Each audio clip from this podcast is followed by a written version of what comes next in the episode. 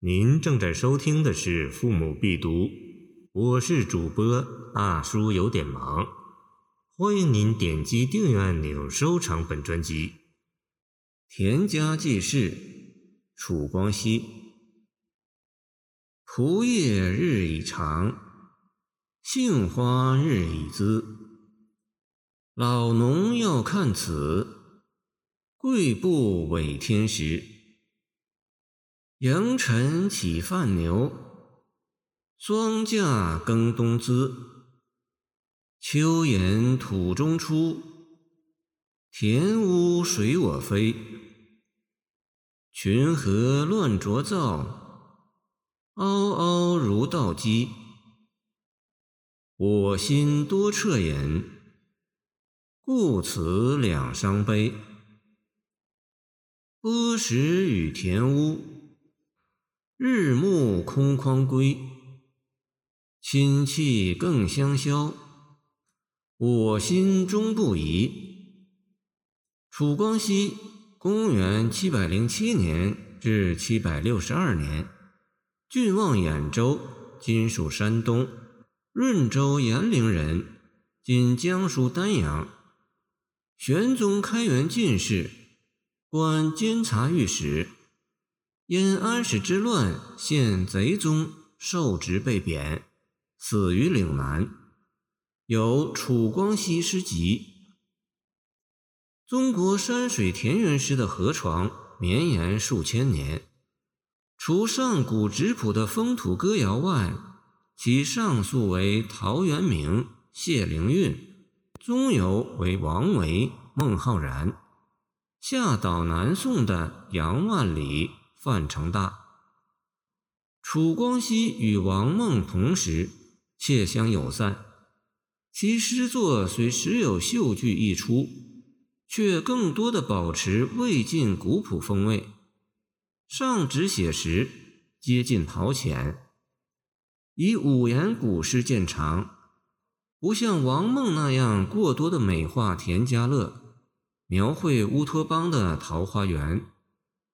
其人生态度与写实手法，同范成大的《四时田园杂兴》、杨万里的《城斋体》一脉流注，对北宋诗歌革新运动也有影响。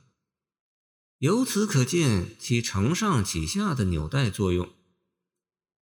记事一般只以当前事物为题材的诗歌，与记景不同。处在于有人物与事件。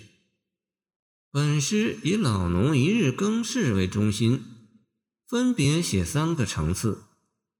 首六句为第一层，写不委农时，躬耕冬资，资初耕地，泛指可嫁的田亩。蒲叶日已长，杏花日已滋。借眼前景物写季节紧逼，句式类同古诗十九首“行行重行行”中“相去日已远，衣带日已缓”。老农要看此，造句古奥，不必礼俗。要指切要、紧要，表现耕者的急切心情，与天时相应。泛牛、霜驾全是田家用语，霜者我与牛也。第二层四句是全诗精粹与独特处，写耕时所见一幅田屋觅食的特写画面。田屋岂但不避人，即随我飞，却群河乱噪，嗷嗷待哺，一啄一击。极尽恶态形象。春耕腐至，群巫之饥饿若此，去岁灾荒可知。诗人通过群鸟觅食图，具体的展示了一个特殊的背景，深刻的透视了一页悲惨的历史。即使在小邑独藏万家室的盛唐，见杜甫一夕，穷年凶岁。积极禽鸟，何况人呢？这一惊心动魄之笔，触及比具体画面丰富的意蕴。虽然是实写，状眼前之景，却如西晋陆机文赋所云：“或本眼以知险，或求易而得难，深谙风人之旨。”第三成六句写我，即老农的恻隐。两伤悲者，伤己悲屋也。大抵一个有价值、有特色的作品，总要求提供比前人更新、更多的内涵，包括思想、人物乃至细节。就寻常表现特殊，与一般突出个别。波石与田屋既属此例，其所播者不仅是口中食。或竟有筐里谷种，空筐木归，亲气相消，足以说明博于常情常理。